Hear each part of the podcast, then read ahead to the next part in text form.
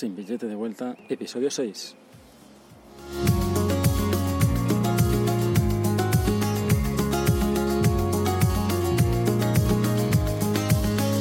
Día 5 del experimento nómada es el podcast donde te contaré mi experiencia de trabajar viajando. Hoy hablaré sobre los seguros para viajeros.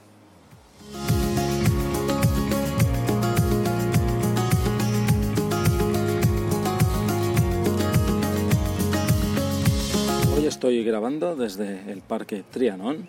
Es un bonito parque con árboles muy altos, aquí en plena avenida, que no, no se ven las, las, los edificios, así que es magnífico ponerse aquí dentro. Ideal para alejarse de la agitación de esta, de esta ciudad. El tema, el tema del día es eh, seguros de viaje. Es un tema súper importante y hemos de pensar antes de viajar, aunque se puede hacer después, pero lo conveniente es hacerlo antes del viaje, porque ya desde el inicio podemos llegar a necesitarlo, ya que estos seguros suelen cubrir también incidencias en lo que son los viajes, equipaje, vuelo, etc. Son varios los riesgos que acechan al, al viajero. Pueden haber accidentes, eh, adaptación al medio, somos más vulnerables, sobre todo temas de alimentación. Y bueno, no es un gran gasto en comparación con el ahorro que podemos tener en caso de necesitarlo. ¿no? Y bueno, ojalá no, no, no hagan falta, pero pues siempre es mejor tenerlo.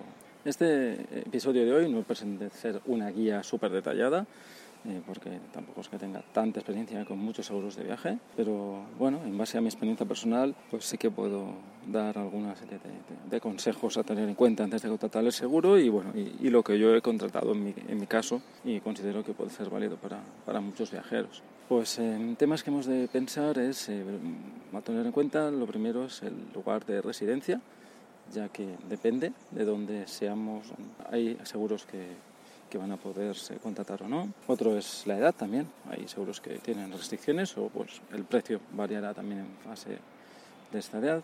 La duración del viaje, esto es importantísimo. Cuando son viajes de hasta menos de tres meses tenemos muchísimas opciones para escoger, pero a partir de tres meses las opciones se reducen muchísimo. Y, no solo la duración del viaje, sino en caso de que no tengamos billete de vuelta. Ahí todavía, como es mi caso, ahí eh, hay menos opciones. Otro tema es conveniente hacerlo antes de viajar. Bueno, yo ya estaba fuera del país, por lo tanto tuve que hacer una contratación de un seguro, el cual me permitía esta opción. Pues tendrá un pequeño sobrecoste, pero estando de viaje también se puede. Otro tema es el tema de los países que queremos visitar. También hemos de saberlo muy en, de antemano. Por ejemplo, en mi caso, ya que voy a estar dando, haciendo un viaje por unos meses por varios países, pues es la, la, idea, si todo va bien. Y, y entonces, pues eh, eso hay que, hay que preverlo, porque hay seguros que hay países que están en conflicto, que no, no están cubiertos, o algunos, como en el caso de Estados Unidos y Canadá, eh, que tienen un sobrecoste más alto por ser temas médicos allí mucho más elevados que en otros países. Así que eso es súper importante que lo sepamos antes de empezar.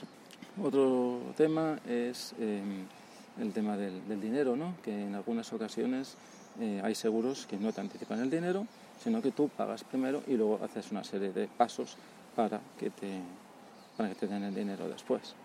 Eh, también con el tema de medicamentos también pasa exactamente igual. Eso lo hemos de prever en base a que tengamos algo de capital para poder cubrir esos gastos o, o, o no. Porque en el caso de que sea un coste súper elevado, como digo, una especialización, pues ahí puede ser que tengamos alguna dificultad para conseguir dinero y tengamos que pedir un préstamo y luego pedir traducción, entonces sería un poco problemático. Así que hemos de, de valorar eso también. Otro tema en cuanto al dinero es la franquicia, que en muchas ocasiones hay seguros eh, que, que, que, bueno, que hasta un cierto importe pues no te cubre y a partir de ahí sí, ¿no? pues a lo mejor yo que sé, primeros 50 euros de cualquier intervención, pues o prueba, lo que sea, pues no lo pagan y el resto sí. O hay algún seguro que es un monto fijo y no se cubre nada hasta ese monto y a partir de ahí cualquier cosa, cualquier intervención que suceda a partir de ahí, pues ya sí empieza a cubrir. Y depende de cada caso. Entonces es algo que hay que vigilar muy bien. Y los otros son los límites para cubrir gastos médicos, hospitalización y tal, ¿no? Entonces hemos de valorar bien eso antes de tomar una decisión. ¿Qué más? Eh, más temas, eh, sobre todo para viajeros nómadas, como es mi caso, que yo llevo varios artículos conmigo que necesito para mi trabajo, como el portátil, pues eh, saber qué tipo de, de, de límites hay en cuanto a robo, ¿no? cuánto es el máximo que, que suelen cubrir. Es súper importante aquí tener facturas. Si no tengo facturas no va a cubrir nada de lo que tengamos, así que Y, bueno, algunos eh, seguros permiten la opción de, con un suplemento, pues cubres más, más artículos, ¿no? pero como digo, siempre haciendo falta factura y a veces hay que declararlos previamente y decir qué vas a llevar y si no, pues no, no te cubre eso. Otro tema más es eh, temas de deportes de riesgo, trekking y tal.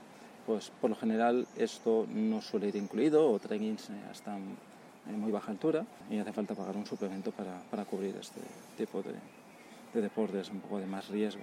Aunque para estos casos yo recomiendo más bien eh, ir a, federarse, eh, que eso podría hablar en otro momento sobre ello, y porque son esos seguros anuales, no son demasiado caros y como son especializados en ese tema, a nivel de cobertura siempre van a ser mucho mejor que, lo que pueda ofrecer este tipo de seguros de salud, que no es su finalidad principal.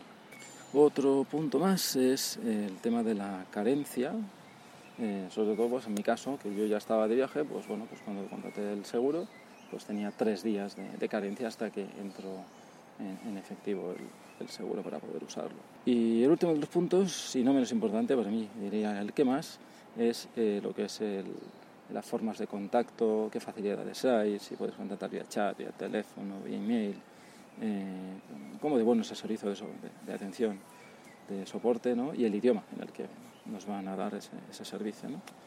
Porque bueno, si, si nos ceñimos al español, pues estamos bastante más limitados, si vamos al inglés, pues hay muchísimas más opciones.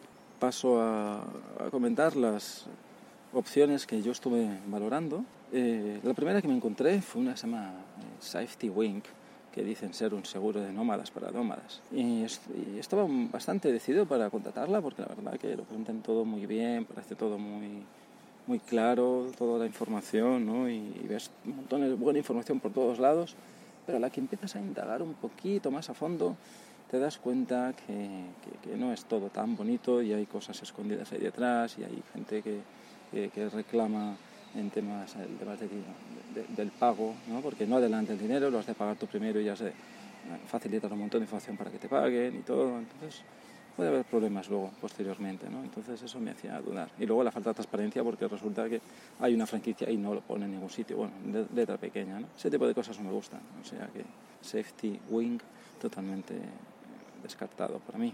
Otro que estaba también en mi lista, que parece ser de los top que hay por ahí, se llama World Nomads, pero también encontré algunas quejas de servicio, así que no, no, no valoré esta opción. No investigué muy a fondo porque, por lo que encontré por ahí. Y las opciones finales que, que encontré y, y, me, y, me, gustaron y estuve entre esas dos fueron Mondo y True Traveler.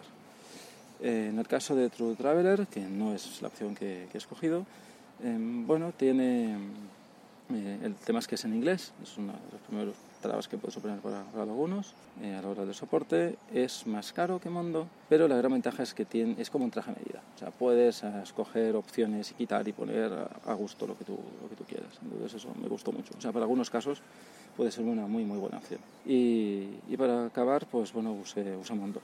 O sea, es el, que, el seguro que he contratado, es el que tengo en este momento. Y una de las cosas que me hizo decantar por él, aunque no es el único que lo tiene, es el hecho de que es renovable. Yo he hecho una contratación por eh, tres meses, es lo que te obliga mm, de alguna forma para poder hacer que sea un seguro renovable. Y de aquí a tres meses, si continúo con mi viaje, pues puedo extenderlo un mes, dos meses y hasta creo que ocho, si no recuerdo mal. En total creo que es un total de un año.